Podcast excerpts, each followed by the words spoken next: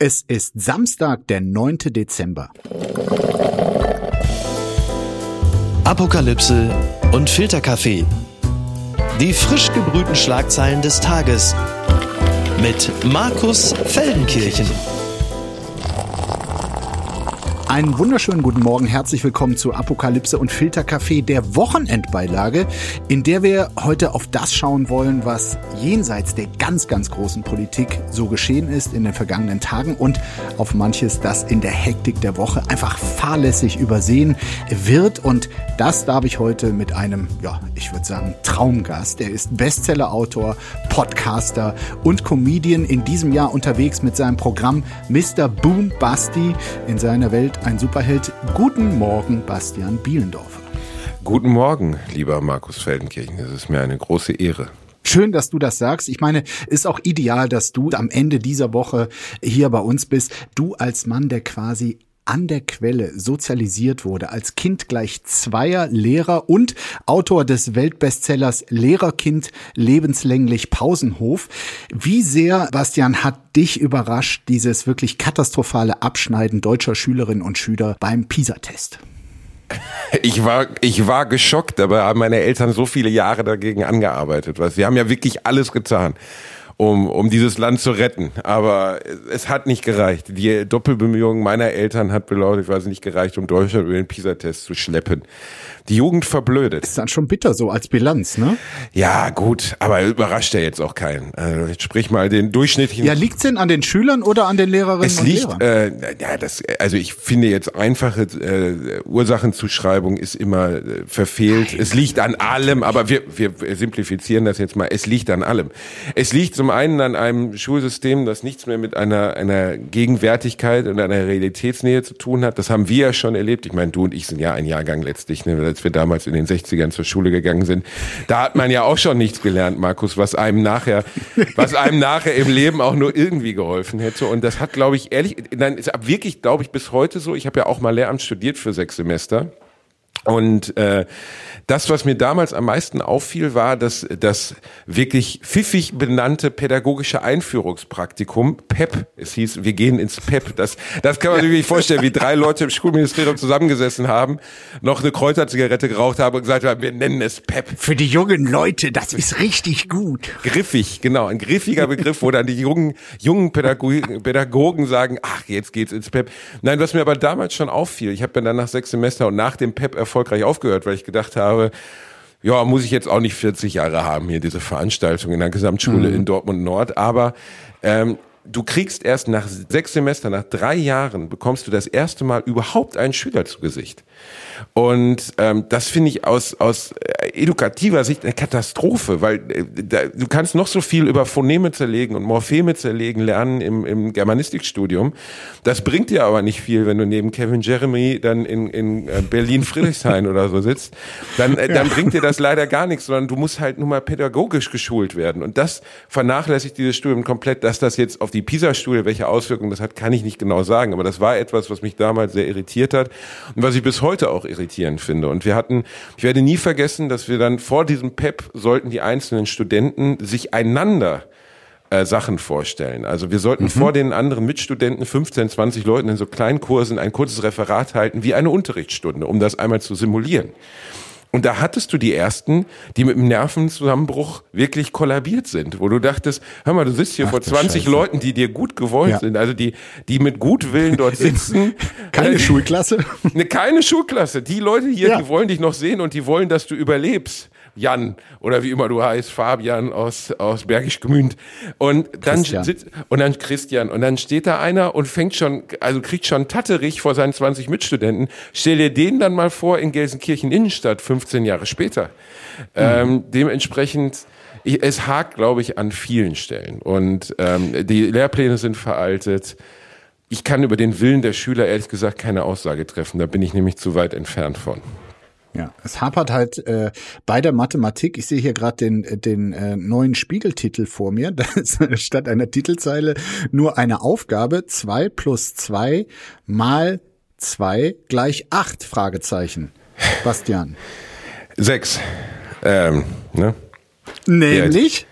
Naja, Punkt vor also Strichrechnung. Punkt vor Strich, also das müssten ja, wir jetzt. Äh, wer das, Siehst du, es ist so. Aus Also deinen das- sechs Semestern ist ja auch was hängen geblieben. Ja, toll, ne? Das ist wirklich Wahnsinn. Da klopfe ich mir doch mal mit meinem Psychologiediplom ein bisschen auf die Schulter. Das habe ich ja danach dann auch noch. Das habe ich dann gemacht, als ich gemerkt habe, Lehramt ist es nicht.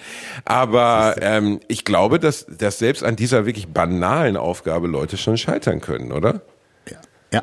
Ich äh, bin froh, wirklich einen, einen im Vergleich zu den anderen Gästen überstudierten Gast heute zu haben.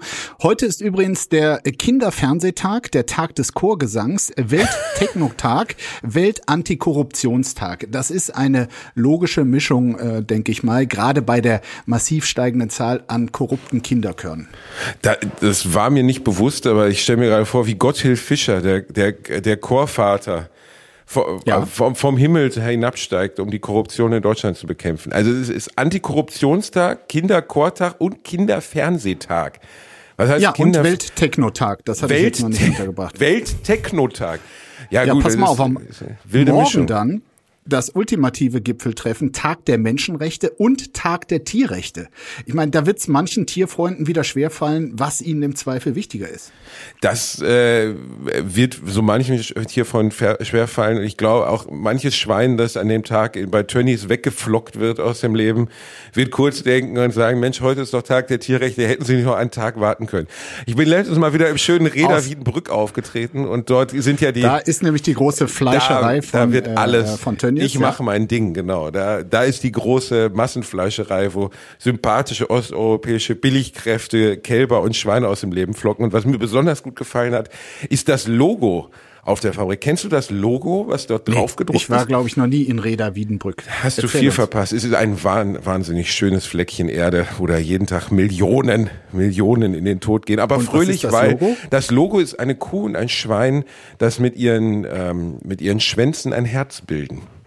Und da habe ich gedacht, mehr Zynismus ist eigentlich nicht mehr möglich. Das ist einfach, also das ist gar nicht, das kannst du dir als Comedian gar nicht ausdenken, weißt du? Also ein, eine Kuh und ein Schwein, die ein Herz bilden, weil sie sich so freuen, dass sie gleich in der Mitte durchgesägt werden. Ich find's schwierig, obwohl ich kein Vegetarier bin. Wir gucken mal, ob es noch komischer wird. Gucken mal, wer da spricht. Friedrich Merz schreibt einen Bittbrief an den lieben Robert Habeck, so steht's bei spiegel.de, ähm, mit ihrer Klage gegen den Klima- und Transformationsfonds hat die Union ja für die aktuelle Haushaltskrise in der Ampel gesorgt, für die Riesenkrise der Regierung überhaupt. Und auch Unionsfraktionschef Friedrich Merz hat die Ampel nach der Urteilsverkündung heftig angegriffen. Das Rumtricksen der Ampel sei nun beendet. Umso interessanter ist jetzt, dass genau dieser Merz einen Brief an Robert Habeck geschrieben hat, in dem er den Wirtschaftsminister und, Zitat, lieben Robert um Geld für seinen Wahlkreis bittet. Und zwar ausgerechnet aus dem jetzt gesperrten Klimatransformationsfonds. Hier ist äh, das ganze Schreiben, äh, ist irgendwie durchgesickert, man weiß nicht von wem. Sehr geehrter Herr Bundesminister, steht da, ähm, Lieber Robert, sein Landkreis engagiere sich vielfältig im Bereich des Klimaschutzes und wolle entsprechende Maßnahmen mit großer Motivation und Gestaltungsfreude voranbringen. So März doch bei der Bewilligung eines solchen Projekts gebe es leider Verzögerungen. Das gesamte Antragsverfahren gestalte sich bürokratisch und schwerfällig, klagt Merz. Ähm, ich bitte Sie um die positive Verfahrensbegleitung im Sinne wichtiger Klimaschutzmaßnahmen auf kommunaler Ebene. Ja, Friedrich Merz. Ist das hier, äh, wie passt das zusammen, Bastian? Erklär uns das mal. Ich meine, du bist in der Nähe auch des Sauerlandes groß geworden, vielleicht weißt du da mehr. Äh, Ich habe im Sauerland auf dem äh, Bauernhof Heinemann reiten gelernt, allerdings nur äh, so sehr unbefriedigend. Also unter mir haben die Haflinger schwer geächtzt. Ja, Ähm, in dieser Qualifikation haben wir dich auch eingeladen. Ja, genau, das ist äh, großer Haflinger-Bezwinger. Deswegen bin ich heute hier. Friedrich Merz ist ja schon so vom Typus, sagen wir mal, beim Herr der Ringe Themenabend wird er Gimli Schlangenzunge cosplayen. Das ist schon schwierig, was er da so. Äh, also erst den Bundeshaushalt um 60 Milliarden einkürzen. Ähm, Mickey hat das, glaube ich, mal so nett beim Live-Podcast gesagt, das eigene Haus anzünden, das man irgendwann mal bewohnen möchte. Ja, klar. Ähm, meine, das und- Geld wird auch einer CDU-Regierung fehlen, sollte Genau. es die zeitnah geben, ja. Genau, das wird uns allen fehlen am Ende. Und ähm, dann jetzt um Klimaschutzmaßnahmen im Hochsauerland bitten. Es ist, äh, ich beneide ehrlich gesagt Politiker nicht. Also unter diesem Deckmantel der falschen Freundlichkeit, sich die ganze Zeit gegenseitig Schleimbriefe zu schreiben, mit größter, tiefster Verachtung, aber dann hochachtungsvoll drunter zu setzen. Und ja. ja, ich glaube, jeder Politiker muss natürlich, so wie ich das in der Kommunalpolitik verstehe, immer seinem Wahlkreis oder da, wo er herkommt, irgendwie zugute ein wenig, ein wenig den Honig aus, aus dem Bau pressen. Aber es ist schon ein bisschen eklig. Und dass, dass man sich da nicht entblödet und sagt, also lieber Robert, ich habe dir gerade noch wirklich ich habe dir gerade noch mal alles einfach den also, Stuhl du, unterm Hintern weggetreten. genau. Aber jetzt hätte ich gerne trotzdem noch mal den Schemel, auf dem du jetzt sitzt. Das ist schon sehr seltsam. Und äh, aber so funktioniert ja. Politik und deswegen ist es auch ein Feld, in dem viele Menschen mit einer grundehrlichen Veranlagung, glaube ich, nicht so richtig aufgehoben sind. Es ist äh, sein Wahlkreis ist der Hochsauerlandkreis und äh, dieser Landkreis, der möchte eben Klimaschutzmanager einstellen, äh, die dafür sorgen sollen, dass Treibhausgase eingespart werden. Ein sehr sinnvolles Programm hat auch Merz äh, erkannt. Ich muss sagen, ich bin im Grundsatz ja gar nicht dagegen, dass er mit der Fraktion diese Klage in, in Karlsruhe angestrengt hat. Und äh, weil es war tatsächlich also eine unseriöse äh, Trickserei, was ja nicht automatisch heißen muss, dass es für die ganze Transformation der deutschen, deutschen Wirtschaft in äh, wirklich, dass sie klimaneutral, vielleicht dadurch auch ähm, zukunftsfähiger wird, dass man nicht trotzdem Geld dafür aufbringen kann. Also ich bin zum Beispiel für, für eine andere Gestaltung der Schuldenbremse, dass wirklich sinnvolle Zukunftsinvestitionen äh, noch möglich sind. Also die Klage an sich heißt nicht automatisch kein Geld mehr für Klimaschutz. Man muss halt die Prioritäten anders setzen. Da tut sich unsere Bundesregierung arg schwer. Also die Haushaltsplanung für 2024, die wurden also in dieser Woche nicht geschafft. Äh, die Frage ist, ob sie es überhaupt noch schaffen. Äh, wie blickst du gerade auf die Ampel? Machst du dir Sorgen? Also sich Sorgen zu machen, ob ich mir jetzt Sorgen mache, hat ja am Ende wenig Relevanz, wenn man ehrlich ist. Auf der anderen Seite man muss sich dahingehend um die Bundesregierung Sorgen machen, weil das 60 Milliarden Loch, das sie jetzt haben, wird im Haushalt kaum zu stopfen sein. Äh, die CDU reibt sich gegenüber, die Opposition reibt sich die Hände. Ich glaube aber auch, dass wir in der Ampel dahingehend geschlagen sind, dass wir nun mal zwei Parteien haben, die sich, also die koaliert haben, aber eigentlich nun wirklich überhaupt nicht auf einen Zettel passen. Grüne und FDP lassen sich nun mal nicht vereinen, auch nicht in der ja. Koalition. Das merkt das man, glaube ich, seit als CDU und CSU damals. Ja, noch schlimm, noch schlimmer. Und es ist einfach eine, es ist einfach eine, eine, ein, ein Frankenstein-Monster von einer Regierung, was nicht funktionieren kann. Die großen Gewinner sind aus meiner Sicht natürlich die FDP, die ohne große äh, bundesmehrheitliche Relevanz, also ich meine, was haben die im, im, im Schnitt gehabt? Sechs Prozent, sieben Prozent? schon bei vier Prozent. Ja, bei vier, also mit vier Prozent Regierungs Führungsverantwortung zu haben und auch wirklich mitbestimmen zu können, das ist schon erheblich. Das ist ja schon erstaunlich. Und die haben alles richtig gemacht. Optimal. Die anderen, mhm. die anderen müssen sich jetzt, äh, ja, müssen sich jetzt äh, ihrem Willen oder zumindest diesen Dingen beugen und äh, ich weiß nicht, wie lange das gut gehen wird. Also ich habe gestern noch gelesen, dass zumindest 38 Prozent der Wahlversprechen der Wahlversprechen, wenn man es so nennen möchte, also der Dinge, die auf dem Plan waren, mittlerweile umgesetzt sind. Ich glaube auch, dass unsere Regierung am Ende gar nicht so schlecht arbeitet. Ich glaube einfach, dass die Kommunikation katastrophal ist, dass wir einen bedauerlicherweise gesichtslosen Phantomkanzler haben, der, also die meisten Menschen könnten, glaube ich, nicht mal sagen, wie die Stimme von Olaf Scholz. Ich weiß, dass Miki letztens äh, im Live-Podcast sagte, er weiß nicht, wer ihn imitieren soll, weil er hat keine Persönlichkeit, die man imitieren kann. Das ist der erste Kanzler, wo man keine Imitation aufbauen kann. Das heißt, diese Regierung ist so ungreifbar für den Bürger. Und ich glaube, das ja. ist das Hauptproblem. Das hat mich traurig gemacht. Kriege bereiten deutschen Jugendlichen die meisten Sorgen, so berichtet es das Redaktionsnetzwerk Deutschland. Die Sinus Jugendstudie hat bei jungen Menschen zwischen 14 und 17 nachgefragt, was ihnen große Sorgen bereitet. Und obwohl die Jugendlichen noch vor dem Terrorangriff der Hamas auf Israel befragt wurden, gab fast die Hälfte von ihnen an, dass besonders Kriege das ist, was sie umtreibt. Knapp dahinter der Klimawandel, Umweltverschmutzungen und das Artensterben. 44 Prozent der Jugendlichen gaben an, die Zukunft der Welt negativ einzuschätzen. Nur 41 Prozent blicken positiv in die Zukunft. Äh, Bastian, wovor hattest du mit 15, 16, 17 Angst? Das ist ja schon zwei, drei Jahre her. Dass das Gras alle ist, das hat mir wirklich Sorgen gemacht. Zum Glück gab es da. Nein, natürlich nicht. Ich hatte, Doch. ich hatte relativ wenig. Ich bin ja mit 15 Man soll Jahren. ehrlich sein hier. Nein, nein, also mit 16. Ich glaub dir das sofort. Ehrlich gesagt hat mich mit 16, da ich ja Jahrgang 84 bin, 16, 17, hat mich die ähnliche Angst gefallen, weil ich nun mal in meinem, in meiner Abiturzeit war, als die, das World Trade Center fiel. Und ich weiß noch, mhm. dass wir mit vielen Freunden zusammensaßen an diesem Abend des 11. September 2001 und wirklich es zumindest kurzzeitig zur Diskussion stand, bricht gerade ein Weltkrieg aus, weil die Aggressoren ja. waren nicht bekannt. Es war zum gewissen Zeitpunkt, also bevor das auf Osama bin Laden und so ging, war überhaupt nicht klar, woher kommt dieser Angriff. Es gab ja zum Anfang kein Bekennerschreiben oder so. Total. Ja. Äh, die USA waren dabei, in alle Richtungen schießen zu wollen und wirklich, wir hatten schon irgendwie, waren kurz davor, unsere Sachen zu packen, einen VW-Bus zu kaufen und nach Skandinavien zu fahren, in der stillen Vermutung, dass das am wenigsten äh, am wenigsten in, ins Kriegsgeschehen einfallen würde. Ähm, mhm. ich, ich kann diese Sorge von Jugendlichen heute grundsätzlich sogar verstehen, weil unsere Welt brennt genauso, wie sie es leider vor 22 Jahren schon getan hat.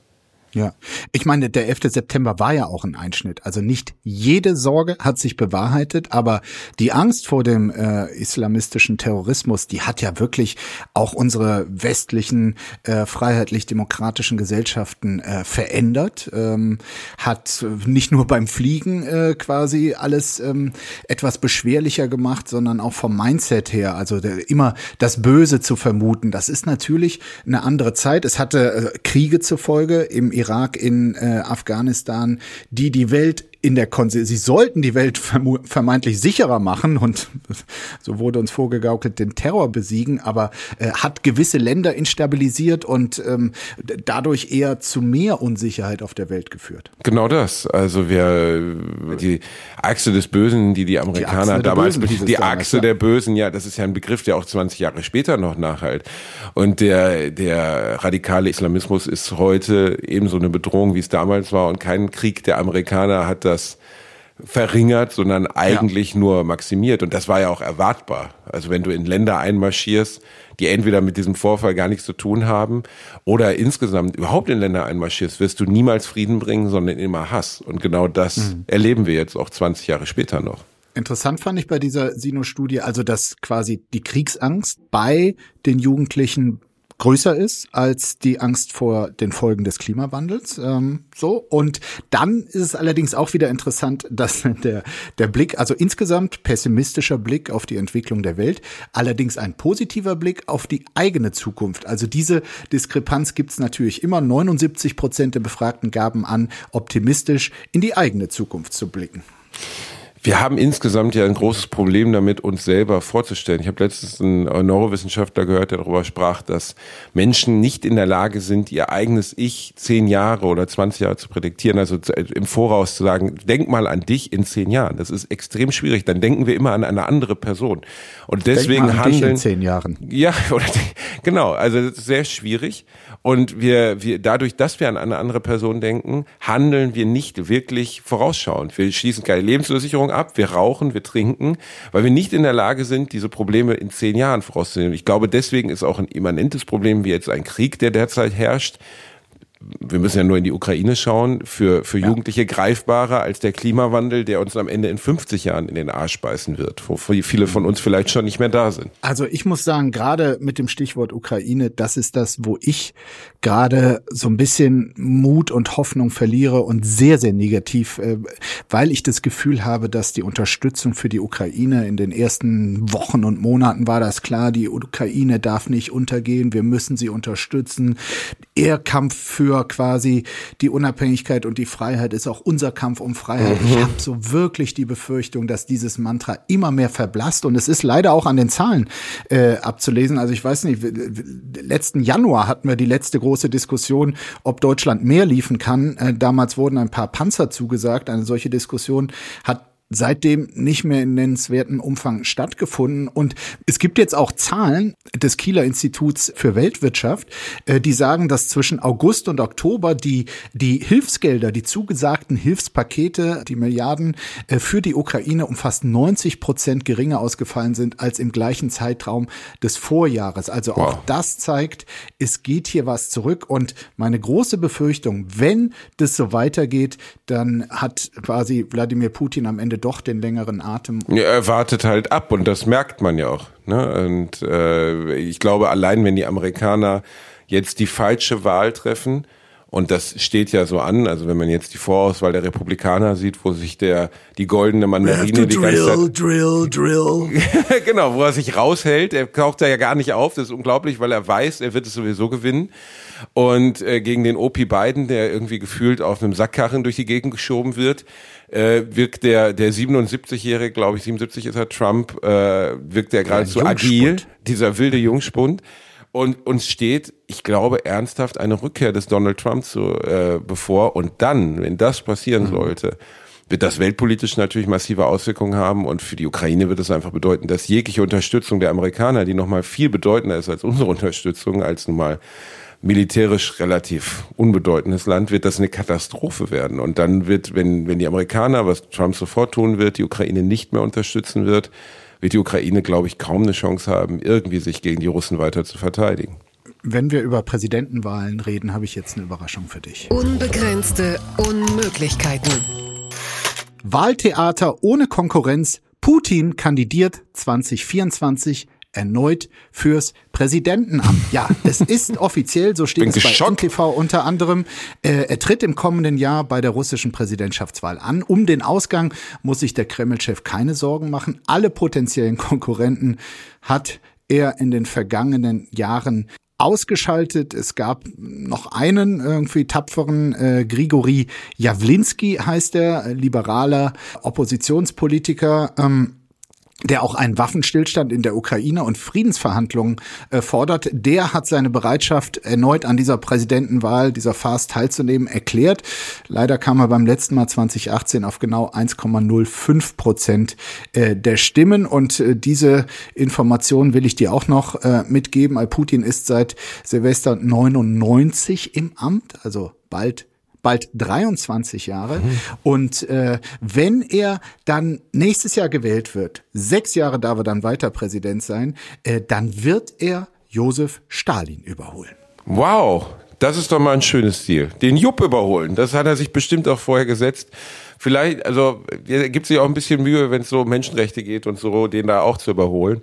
Ähm, das ist natürlich eine, eine absolute Shitshow, die da stattfindet. Das äh, kann man als westlicher Beobachter und ein Mensch, der das Glück hat, in einer Demokratie zu leben, so fehleranfällig sie auch ist, allein, dass diese Wahlen abgehalten werden. Also wie muss man sich das vorstellen, dass man da zum Wahlbüro ja. geht und draußen steht einer und es gibt sowieso nur eine Schlange und leider auch nur ein Kästchen.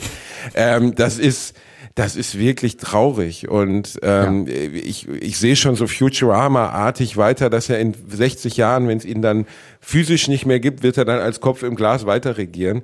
Ich, es ist doch immer wieder erstaunlich, wie Macht Menschen korrumpiert und ähm, man muss ja nicht so tun, als wäre er vor 25 Jahren, 24 Jahren kein absoluter Machtmensch gewesen. Aber das ist dann diese, was ich so erstaunlich finde, ist, dass Menschen diese Allmachtsfantasie haben. Nur ich kann es. Nur ich kann mhm. dieses Land hier weiterführen. Er könnte ja jetzt auch sagen, ich bin, bin wahrscheinlich der reichste Mann des Planeten. Ich mache jetzt einfach in den letzten zehn Jahren mache ich schön Malediven oder so, aber will er nicht. Ich meine, wenn wir eben darüber sprachen, irgendwie was äh, uns äh, pessimistisch werden lässt, ähm, es ist natürlich so, dass ähm, es man muss rückblickend sagen, die naive Hoffnung gab, dass es Putin mit seinem Überfall auf die Ukraine überreizt haben könnte, dass es auch Widerstand in der eigenen Bevölkerung gibt. Es gab ganz in den ersten Kriegstagen so ganz kleine äh, Ansammlungen auf russischen Straßen, wo tatsächlich äh, sowas von wie Protest äh, bekundet wurde, aber realistisch betrachtet, all das ist eingeschlafen. Ähm, die Russinnen und Russen scheinen soweit man das von hier annähernd ergründen kann, hinter Putin zu stehen. Es gibt auch offenbar nicht den Machtkampf äh, im Kreml. Also ich fürchte, er sitzt tatsächlich sicherer ähm, auf seinem dicken Diktatorensessel denn je. Er, er muss wahrscheinlich auch gar nicht schummeln, weil die Propaganda so stark ist in Russland. Ich kenne einige äh, russische Menschen in den Medien, deren Familien in Russland leben und da gibt es gar keine Diskussion darüber. Also nicht nur jetzt in den Massenmedien, sondern auch auf der Straße oder sonst was. Natürlich vielleicht hinter vorgehaltener Hand. Aber grundsätzlich ist ganz klar, die die äh, die Ägide, die dort angegeben wird, äh, die Ukraine muss entnazifiziert werden. Äh, die Russen kommen als Retter und als Befreier und das ist das, was du 24 Stunden auf jedem Sender, in jeder Zeitung, auf jedem Flugblatt lesen kannst. Und die Menschen sind nach so vielen Jahren Putin gar nicht mehr in der Lage, in irgendeine andere Richtung zu denken, erschreckenderweise. Verlierer des Tages.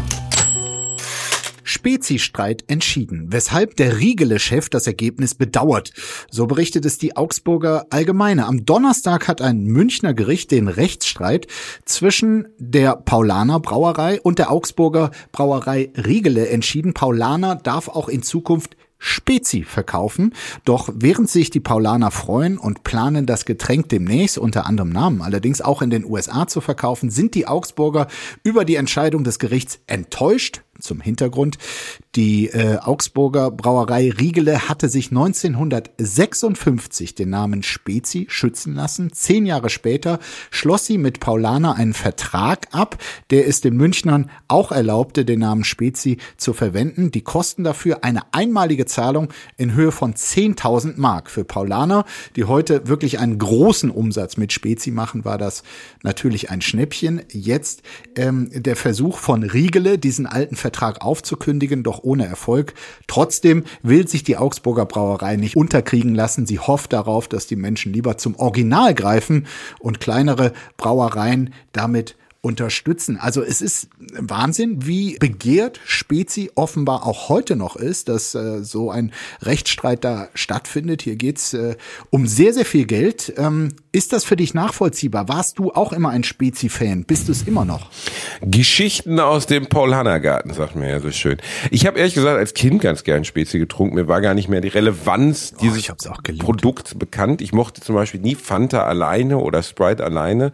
Cola schon, aber Cola Cola dann am liebsten auch gemischt. Also ich fand Spezi immer ganz nett. Cola aber ehrlich Fanta, gesagt, das Klassische. Ja. Ich kenne Cola mit Fanta. Ich kenne es allerdings auch gar nicht als gekauftes Mischgetränk. Also es gibt nee. ja von Dings das hat man selber gemischt. Ne? Man hat das selber gemischt. genau. Wir waren noch Kinder, weißt du, wir haben ja, wir hatten ja nichts. Wir haben das noch selber gemischt. Zu Hause haben wir die wir Cola auch noch nix. selber angerührt. Wir hatten Kein Radio nix. zu Hause. Ich finde allerdings diesen Rechtsstreit, also ich will jetzt hier nicht den Juristen geben und das steht mir auch nicht zu. Und für die Brauerei Riegele tut mir das auch wirklich aufrichtig leid, weil man muss ja jetzt nicht so tun, als wäre Paul Lana ein karitativer Verein, die gehören zu der riesigen Heineken Group oder sowas, also da werden Milliarden umgesetzt, ähm, aber ich würde jetzt nur aus meiner völlig banalen, äh, nennen wir es mal, ziviljuristischen Sicht sagen, es gibt diesen Vertrag, dieser Vertrag wurde aufgesetzt.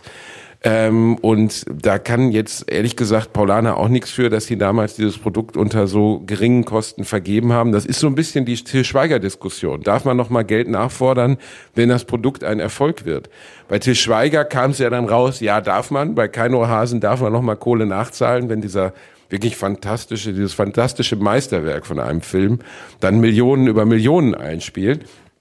Ähm, das habe ich so nicht. Nein, ich habe die Sammel-DVD, ich habe die Doppel-CD-Box, ich habe da, wo er untertitelt wird, wenn er nuschelt. Ich bin großer Fan.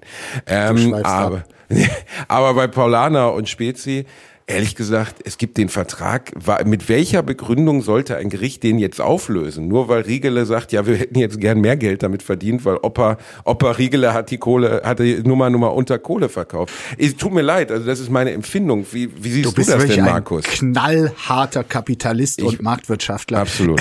naja, nee, äh, du hast es, glaube ich, ganz gut aufgefächert. Ich kann den Ärger verstehen, dass man damals sagte, gut, damals dachten sie, hm, wer weiß, wer diese Spezie alles mag und 10.000 1000 Mark sind besser als nix. Und ähm, klar, dann zu erkennen, was einem da alles durch die Lappen gegangen ist, äh, hätte man es doch ähm, bei sich behalten und geschützt. Äh, so ist es. Ich denke bei Spezi immer an Sonntagabende bei Kitty. Das war die einzige Gastwirtschaft in dem Dorf, wo ich zumindest die ersten zehn Jahre meines Lebens leben durfte.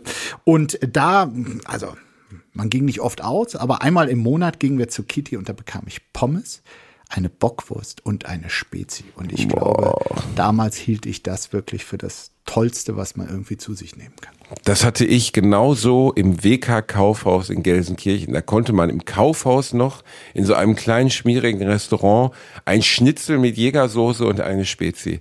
Das gibt's heute alles nicht mehr. Da ist heute ein 1-Euro-Shop, äh, in dem ein 1-Euro-Shop ist drin. Aber damals Damals war das die gute alte Zeit und ein kleines Spezi und dann aber ins Bett und Mama, Mama macht einen, deckt einen mit der warmen Decke zu. Sowas kann man sich nicht ausdenken. Die Welt von Kim Jong-un über die schreibt die Süddeutsche Zeitung. Darüber, wie die Menschen in Nordkorea leben, ist nur wenig bekannt. Satellitenbilder könnten das ändern, denn sie lassen erahnen, wofür das Regime Geld ausgibt und wofür nicht. Die Süddeutsche Zeitung hat nun verschiedene Satellitenbilder aus Nordkorea veröffentlicht. Darauf ein gewaltiger Kontrast.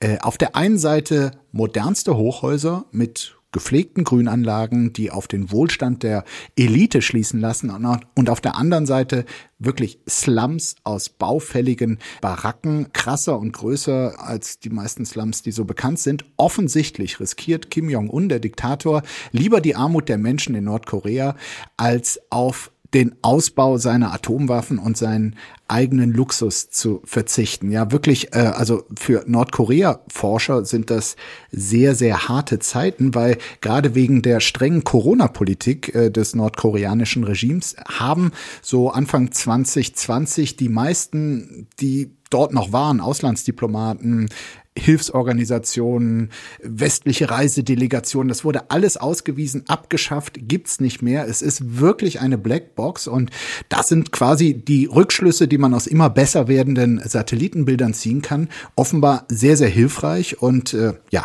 sie zeigen nun, dass da, also die, während die einen vermeintlich im Wohlstand da äh, schwelgen, ist äh, einem Gros der Bevölkerung wirklich richtig dreckig geht. Ja, das ist, äh, das hat der Asia Garfield wie auch viele andere Diktatoren vor ihm ja äh, genauso gemacht. Ne? Die Elite füttern, die Leute hungern lassen. Ähm, ich glaube, die Verhältnisse in Nordkorea sind für uns als Mitteleuropäer nicht mal annähernd vorstellbar. Durch kein Satellitenbild und durch keinen Tatsachenbericht. Ich glaube, die Umstände, unter denen die Menschen dort leben, jetzt nicht nur Hausen, also die Slums oder so, sondern die immerwährende Kontrolle, die, die, die unfassbare Angst, die dort vorherrschen muss, äh, bei jeder öffentlichen Äußerung, die ist höchstens vergleichbar ja. mit dem späten Dritten Reich, dass wirklich jedes Wort, dass, dich, dass du in irgendeiner Weise kritisch über das Regime äh, vorbringen könntest, dich sofort in den Tod führt und deine ganze Familie, die sind zutiefst bemitleidenswert und ähm, ich, ich, ich sehe aber auch kaum Hoffnung, außer dass wirklich eine, eine westliche Macht eines Tages mal sagt, wir räumen dort auf oder wir wir versuchen, diese Menschen zu retten.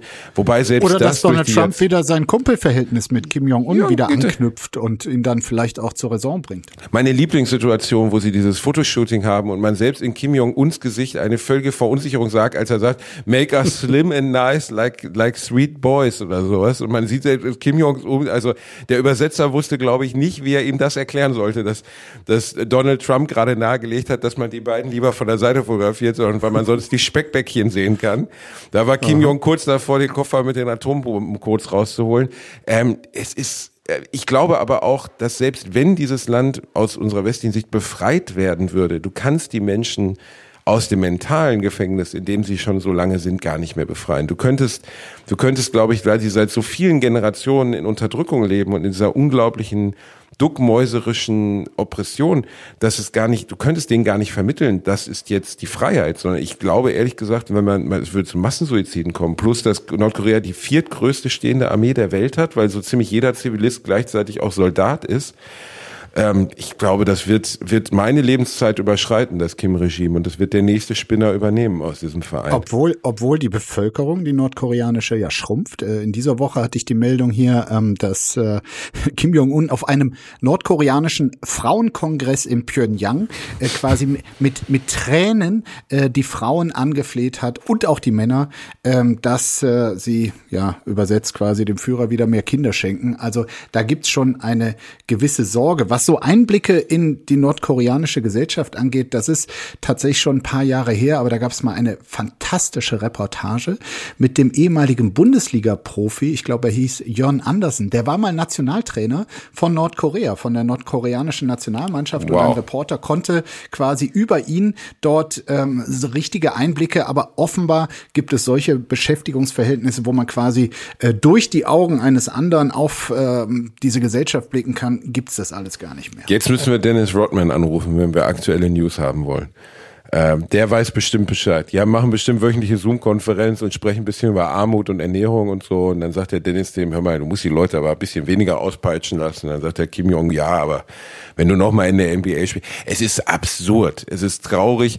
Allerdings muss man ja schon sehr korrumpiert sein, nichts gegen den Herrn Andersen, aber in diesem Land als Nationaltrainer anzutreten, wie viel Augenwischerei muss er denn betreiben, um die dort herrschenden katastrophalen Umstände wegzuwischen und zu sagen, ja, die Kohle nehme ich aber noch mit, damit ich hier elf Menschen, die sowieso oder 22 Menschen, die sowieso nie auf internationaler Ebene antreten werden, noch das Fußballspielen beibringe. Also creepy. Na, ich sag mal, für genug Geld, Cristiano Ronaldo wird's machen.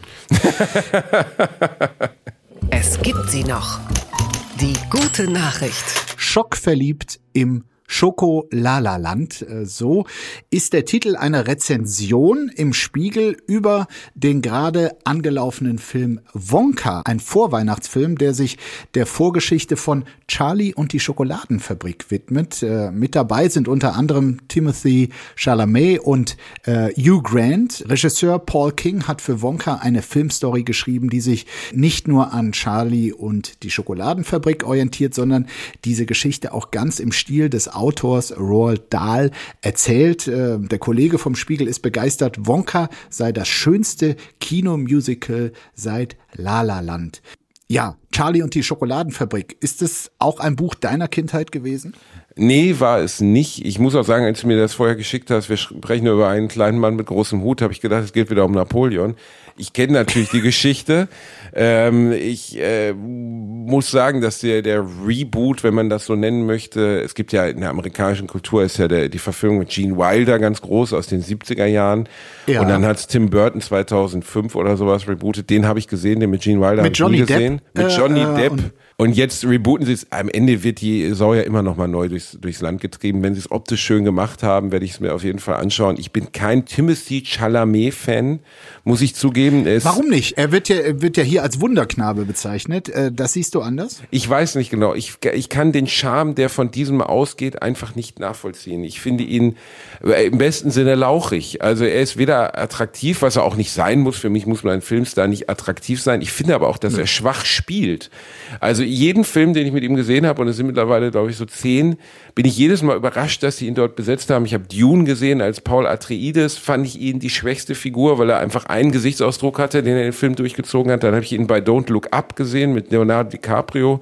Mhm. Und DiCaprio mal wieder gezeigt hat, was für ein fantastischer und unterschätzter Schauspieler ist. Und Timothy Chalamet spielte so eine Art Jesse Pinkman-Verschnitt, also so ein Assi von der Straße, wo ich so dachte, das nehme ich dem so überhaupt nicht ab mit seinen hohen Wangenknochen und seinem, seinem, äh, also seiner gerade aristokratischen Ausstrahlung dass er jetzt ein Assi mit umgedrehter Mütze ist. Ich finde, es ist ein schwacher Schauspieler und ich, ich kann die Begeisterung für Timothy Chalamet nicht nachvollziehen. Ich kann aber auch die Begeisterung für viele der modernen Popstars nicht nachvollziehen. Dementsprechend bin ich, ich bin ein alter weißer Mann. Ich schaue mir dann einfach lieber. Du, da kannst du doch einfach wegen äh, Hugh Grant in diesen Film gehen. Äh, der hier, äh, und das war aus dem, aus dem Buch immer eine meiner Lieblingsfiguren, einen Umpa Lumpa äh, spielt, also ein Männlein mit grünen Haaren, äh, und orangefarbener äh, Haut ohnehin für all die, die überlegen, in den Film zu gehen, es ist anders als bei Charlie und die Schokoladenfabrik steht im äh, Zentrum. Nicht äh, der kleine Junge Charlie Bucket wie in dem Buch, sondern eben der Schokoladenfabrikant, also man könnte auch sagen der Schokoladentrump, äh, Willy Wonka und dessen Anfänge quasi. Es wird gezeigt, wie er gegen die äh, Konkurrenz der anderen äh, Schokoladenhersteller und äh, Verkäufer quasi als junger Mann äh, quasi sein Imperium äh, begründet hat und wie das alles losging. Und ja, so wie es der Kollege beschreibt, klingt es schon schon Interessant. Äh, was sind denn so Vorweihnachtsfilme oder typisch mit Weihnachten assoziierte Filme, die du gern gesehen hast und die du vielleicht auch wieder gucken würdest? Boah, ganz wenig, muss ich ehrlich zugeben. Also äh, Die Hard zählt ja nicht. Da hat ja selbst der Regisseur irgendwann gesagt, das ist kein Weihnachtsfilm. Den habe ich natürlich immer gerne gesehen, weil er zur Weihnachtszeit spielt.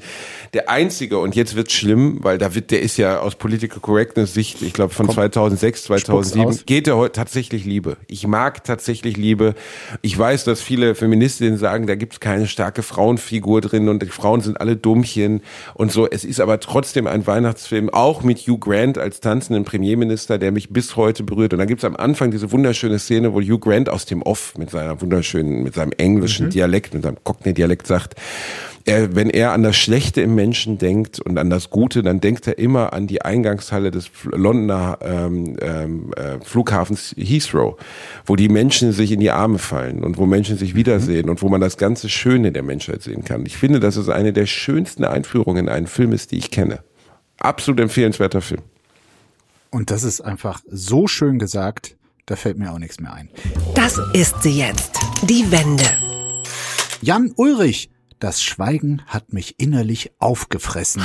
So vermeldet es die Bunte. Jan Ulrich ist ein gefallener Held, einer von vielen deutschen gefallenen Helden. Er war gefeierter Radstar, doch dann kam der Dopingskandal. Vor kurzem ist nun eine Doku auf Amazon erschienen, in der Ulrich sein Doping erstmals öffentlich eingestanden hat, also zig Jahre danach. Im Interview mit der Bunden berichtet er, dass er heute wieder mit sich im Reinen sei. Er habe seine Alkohol- und Drogenexzesse aufgearbeitet und sich bei seinen Kindern und seinen Partnerinnen entschuldigt. Für Ulrich war es sein starker Wille und die Härte gegen sich selbst, die ihm auf dem Rad zunächst zum Erfolg verholfen. Aber genau das, so sagte es, sei ihm dann auch zum Verhängnis geworden. Selbst als ich ganz unten war, konnte ich mich mit Alkohol und Drogen quälen, bis wirklich gar nichts mehr ging. Diese Kraft habe ihm dann aber auch geholfen, in eine Entzugsklinik zu gehen und sich Schritt für Schritt aus der Sucht heraus zu kämpfen. Und Bastian, ich muss dir erzählen, ich bin damals wirklich äh, Ende der 90er, Anfang der Nullerjahre. Ähm, ich war riesen Radsportfan, nicht unbedingt von Jan Ulrich, obwohl ich die Duelle zwischen ihm und Armstrong, äh, Lance Armstrong, wirklich faszinierend fand. Und ich habe auch sofort äh, in diese Dokumentation reingeschaut. Und ich weiß nicht, ob du schon reingeschaut hast, aber ich muss sagen, es hat mich wirklich äh, berührt und mitgenommen. Diese Doku ist quasi aufgezogen, wie so, Jan Ulrich sagt das selbst, wie eine Art Jakobsweg, also zu den auch schmerzhaften Stationen seines Lebens und seiner Karriere wird er dort begleitet. Alle für ihn relevanten Leute, sowohl der Dopingarzt als auch Lance Armstrong, äh, kommen zu Wort und ähm, man versteht plötzlich wirklich irgendwie so diese Tragik äh, rund um diese Figur und dieses Drama auch, äh, ein deutsches Drama. Äh, Jan Ulrich, eine Szene für mich besonders berührend. Da erzählt er irgendwie von seinem Vater, der die Mutter irgendwie in der Jugend äh, geschlagen hat, weil er immer besoffen war. Dann ging der Kontakt verloren und dann äh, war Jan Ulrich bei so einem Berliner Radrennen, da war er noch nicht bekannt und dann hörte er auf einmal die Stimme seines Vaters hinter sich, seit Jahren nicht mehr gesehen und äh, natürlich ein berührender Moment. Und der Vater äh, schreibt ihm quasi seine Telefonnummer auf einen Zettel und dann beginnt dieses Radrennen im Regen. Und als Jan Ulrich dann danach quasi zu diesem Zettel greift, war die Nummer verwischt. Er konnte sich nicht mehr melden und das nächste, was er von ihm gehört hatte, war, dass der Vater verstorben war.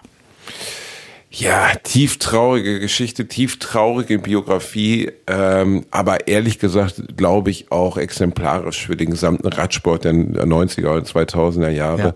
Ulle, unser Ulle, wir Deutschen tendieren ja immer zur Vereinnahmung, unser Ulle, unser Boris. Ich habe das nie verstanden, ich bin überhaupt kein Sportfan, das hat mich nie auch nur im geringsten interessiert in den 90ern ich habe natürlich die unglaubliche Begeisterung für den Radsport mitbekommen damals. Meine Eltern haben auch Tour de France geguckt. Es ist wirklich spannend, wie das in den letzten 15 Jahren so in die Obskurität abgerutscht ist. Interessiert, ohne jetzt irgendjemandem zu nahe zu treten, gefühlt keine Sau mehr. Weil durch die, du guckst es immer noch, Markus, wenn der letzte Deutsche, der noch stolz dort sitzt und sagt, das grüne Trikot. Wirklich, ich kenne niemanden, der sich für Radsport interessiert. Ob die sich jetzt selber zerlegt haben durch das Doping und ihre Unglaubwürdigkeit oder ob es einfach eine Zeiterscheinung war, wie wir jetzt vor kurzem ja auch diesen unglaublichen Dart-Hype haben. Es gab ja immer diesen, es gibt ja immer Hype. Als mein da Bruder bin ich nicht dabei. Beim Dart ja, bin ich nicht dabei. Ist mir völlig unerklärlich. Dicke Engländer, die man sonst irgendwie maximal an der Raststätte treffen würde, schmeißen mit lustigen Frisuren Pfeilchen auf Scheiben. Ich verstehe es nicht, aber es ist ein Millionengeschäft. Ähm, ich finde Jan Ulrich aus vielerlei Hinsicht eine tragische Figur und ich finde es auch gut, dass er offensichtlich seinen Weg zurückgefunden hat. Ähm, ja. Es tut mir leid für ihn persönlich. Ich kenne ihn natürlich nicht, aber es tut mir persönlich leid. Ich glaube, dass der Druck, den diesen Menschen in diesem, diesem, in jedem Profisport, aber besonders in einem so stark kompetitiven Einzelsport erleben, unendlich sein muss.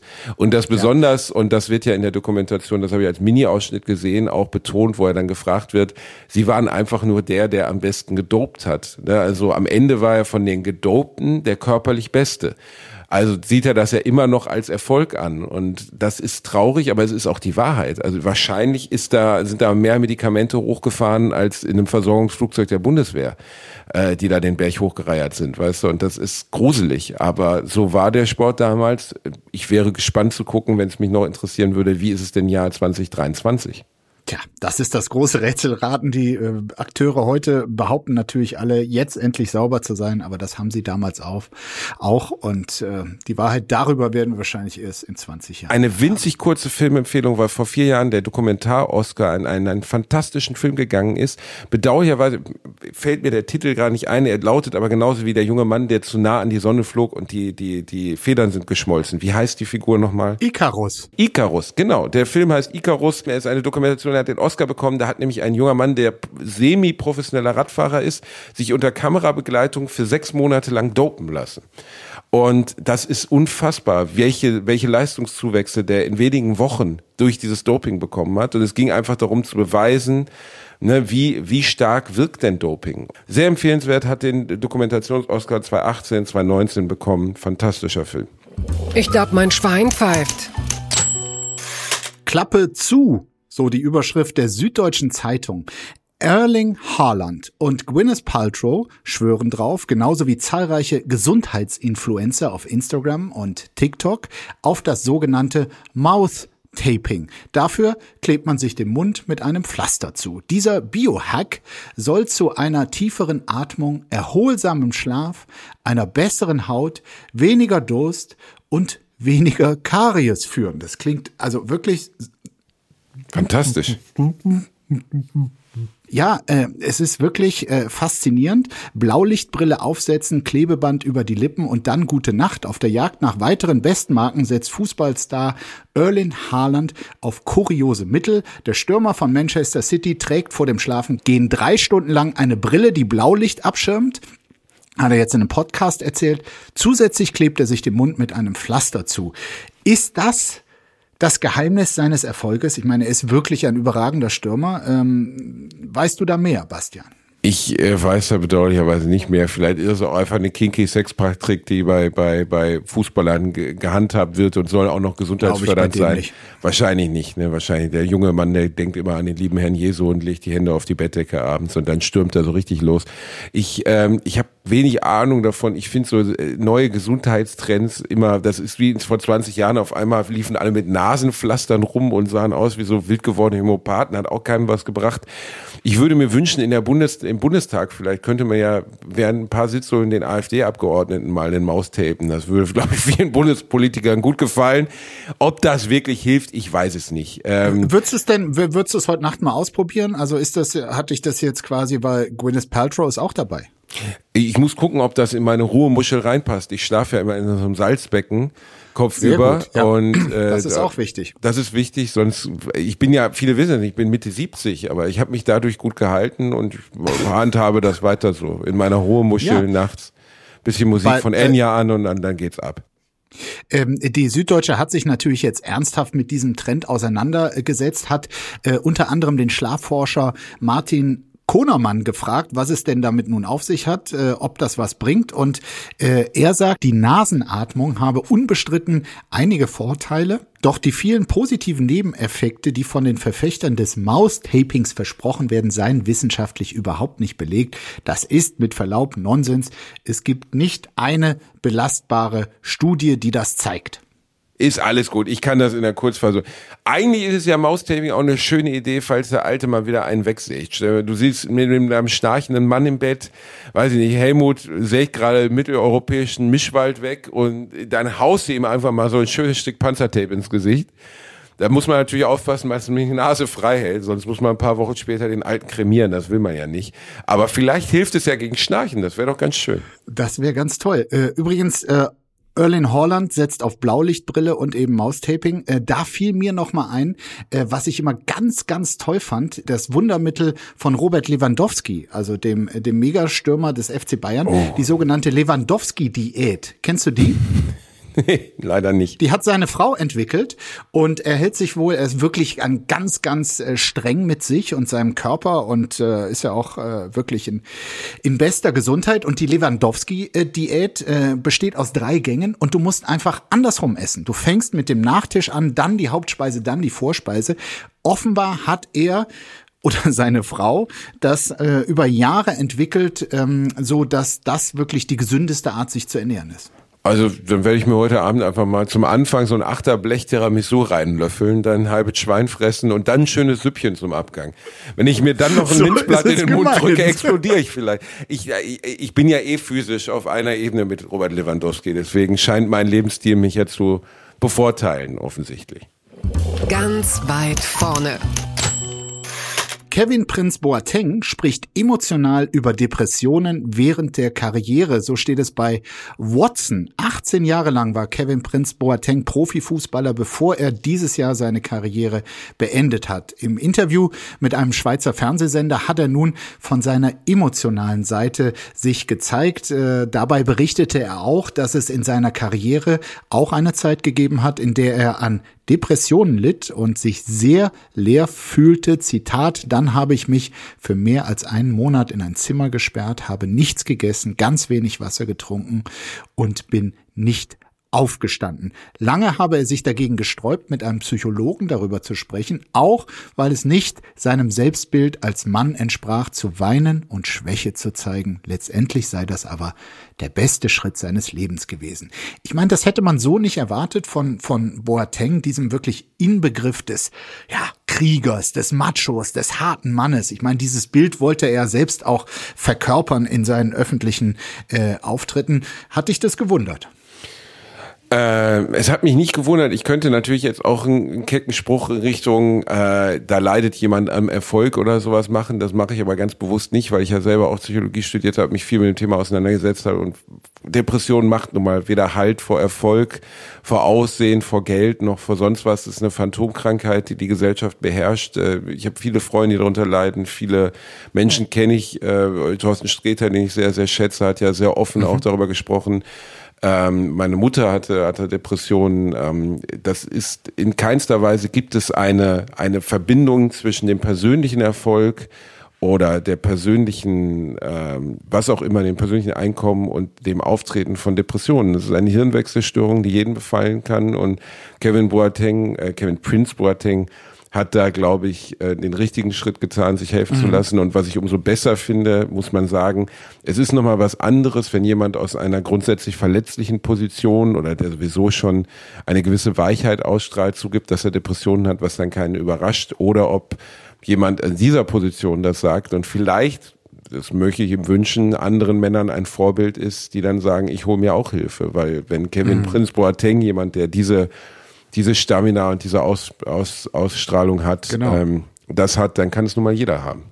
Das ist ja auch so, dass, dass er beschreibt das ja auch ganz offen, dass er irgendwie so die Vorstellung, also ich gehe zum Psychologen, dass er das offenbar eine Zeit lang, äh, eine Zeit seines Lebens lang als, ähm, ja, das äh, macht doch ein echter Mann nicht. Ähm, da du das studiert hast und dich so damit beschäftigt hast, wie ist das? Suchen Männer heutzutage immer noch zu selten psychologische Hilfe, weil mein Eindruck ist schon, dass es also aus diesem Tabu langsam rausgekommen ist. Es ist aus dem Tabu langsam herausgekommen, aber die Betonung auf langsam. Besonders die Generation unserer Väter, also zum Beispiel meinem Vater, der jetzt 74 ist, da ist das unvorstellbar. Also als ich ihm das mal vorgeschlagen hat bei privaten Problemen oder als meine Mutter verstarb, da war das für ihn völlig ungreifbar und hat lange gedauert, bis ich ihm erklärt habe, dass das eben kein Bekenntnis von Schwäche ist, sondern eher von Stärke zu sagen, ich brauche jetzt Hilfe in der Situation. Aus der Generation unserer Eltern, da war das völlig weiblich assoziiert und völlig das tut man nicht. Ich bin froh, dass das jetzt in meiner Generation, also der 90er Jahre Kinder sich ändert und ich hoffe auch in Zukunft immer weiter ändert. Wir haben einfach die Versorgungslage in Deutschland ist eine Katastrophe. Also ein Kevin Prinz Boateng kann sich sicherlich einen privaten Therapeuten leisten, ich aber Menschen, auch. die unter einer akuten Depression leiden, äh, ruf mal bei, bei ruf mal beim Therapeuten an und frag mal, wann ein Platz für dich frei wird. Bis dahin hast du entweder bist du in der Depression versunken oder hast dir das Leben genommen. Das ist eine erschreckende Situation und in einem nicht Entwicklungsland, in dem wir nun mal leben, sollte das viel, viel, viel anders sein. Ähm, ob es jetzt für Schüler ist oder auch für, für den Otto Normalverbraucher. Schulpsychologen kümmern sich, glaube ich, um 22.000 Kinder äh, pro, pro Schulbezirk. Also eine völlig absurde Zahl, die mit der Realität überhaupt nichts zu tun hat. Da haben wir ganz viel Nachholbedarf. Und zum Abschluss noch das hier. Was ist denn da schiefgelaufen? Frau geht mit Freundin in Restaurant essen und soll 55.000 Euro bezahlen. So berichtet es Focus. Dass sie ein Foto von ihrem Essen in dem sozialen Netzwerk WeChat gepostet hat, ist einer Chinesin zum Verhängnis geworden. Das lag vor allem daran, dass auf dem Bild nicht nur Essen zu sehen war, sondern auch der QR-Code der Speisekarte. Tausende anderer WeChat-Nutzer bestellten daraufhin Essen in ihrem Namen, darunter Garnelenpaste, frisches Entenblut und Schweinemagen, ja, was man so bestellt. Sobald die Klassiker. Sobald die Restaurantbesucherin das bemerkte, löschte sie ihren Post, doch da war es bereits zu spät. Kosten in Höhe von 55.000 Euro waren da schon zusammengekommen, doch immerhin kam ihr das Restaurant preislich entgegen. Ein, einem Anwalt zufolge ist das böswillige Aufgeben falscher Bestellungen in China jedoch strafbar und kann zu Geldstrafen oder sogar zum Punktabzug im chinesischen Sozialkreditsystem führen.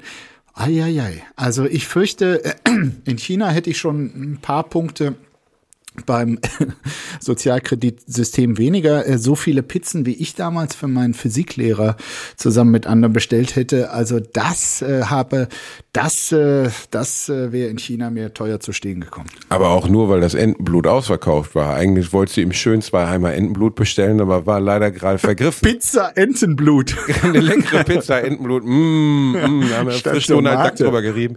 Ich, äh, ja, das, äh, ich, mir war dieses Vorhandensein lustigerweise habe ich erst vor zwei Tagen in meinem Podcast Alliteration am Arsch hat mir mein Freund Reinhard von diesem WeChat erzählt. Ich kannte das überhaupt nicht. Und das ist ja in, in China, soweit er es mir erklärte, sowas wie eine Universal-App, die wirklich alles überwacht. Also am Ende deine Steuern werden darüber gemacht, dein Mietvertrag wird darüber gemacht, deine sozialen Punkte werden darüber vergeben. Das ist nicht wie, wie, wie wir jetzt zum Beispiel WhatsApp oder so haben, sondern es ist eine Universal-App, wo dein gesamtes soziales Leben drin stattfindet und auch ein Teil deines geschäftlichen Lebens. Und das ist natürlich in einer konformistischen Kultur wie den Chinesen, ähm, kann das zu, zu wirklich krassen Situationen führen. Also jetzt mal über diese, diese Witzbestellung dieser armen Frau hinaus. Aber mhm. dieser Kontrollierstaat, wir haben über Nordkorea ja. gesprochen. Ich glaube, dass die Chinesen da auf vielleicht in ein paar Punkten, da sie moderner sind, auch technisch moderner sind, anders, anders ticken, aber trotzdem, dass auch dort ein freies Leben unter unseren mitteleuropäischen Vorstellungen überhaupt nicht möglich ist. Und vielleicht auch nicht gewollt ist. So ist es. Es ist ein bisschen äh, gruselig. Äh, gar nicht gruselig war es, mit dir zu sprechen. Ich fand das eine große Bereicherung. Dann sag uns zum Schluss noch, wo kann man dich sehen in den nächsten Tagen? Ja, Oder in den nächsten Wochen und Monaten. Ich bin auf der großen, großen Mr. Bombasti Tour und man kann mich in ganz Deutschland sehen. Das ist jetzt gerade der Vorverkauf für München, für Berlin. Da werde ich im Tempodrom spielen, wovon ich lange geträumt habe. Stuttgart, oh, Oberhausen. Da will ich, ich, kommen. Ich bin wirklich überall. Du bist herzlich eingeladen. Erste Reihe Edelplatz. Und für dich bringe ich auch oh einen Eimer, Eimer Entenblut mit, damit du da dich auch zu Hause fühlst. Mit einem schönen langen Strohhalm. Überlege ich es mir doch nochmal. Ich würde mich sehr Danke freuen. für dieses, für dieses äh, sehr, sehr offenherzige Angebot. Ich werde drüber nachdenken und wünsche dir jetzt erstmal ein wunderbares Wochenende. Dir auch und eine schöne Vorweihnachtszeit. Danke, Markus. Danke dir. Tschüss. Apokalypse und Filterkaffee ist eine Studio Womans Produktion mit freundlicher Unterstützung der Florida Entertainment. Redaktion Lena Schulze-Fränking. Executive Producer Tobias Baukage. Produktion Hanna Marahiel. Ton und Schnitt Niki Fränking. Neue Episoden gibt es täglich. Überall, wo es Podcasts gibt.